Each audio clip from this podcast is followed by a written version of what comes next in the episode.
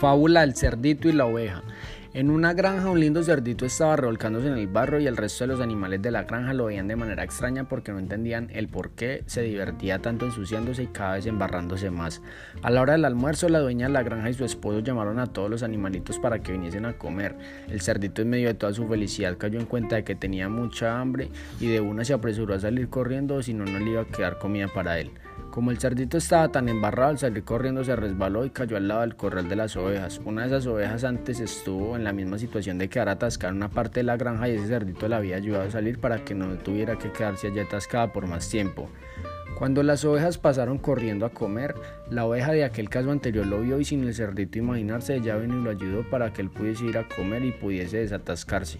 Gracias a esto los dos pudieron llegar felices a tiempo y comer y quedar satisfechos los dos, mucho más el cerdito que estaba muy agradecido.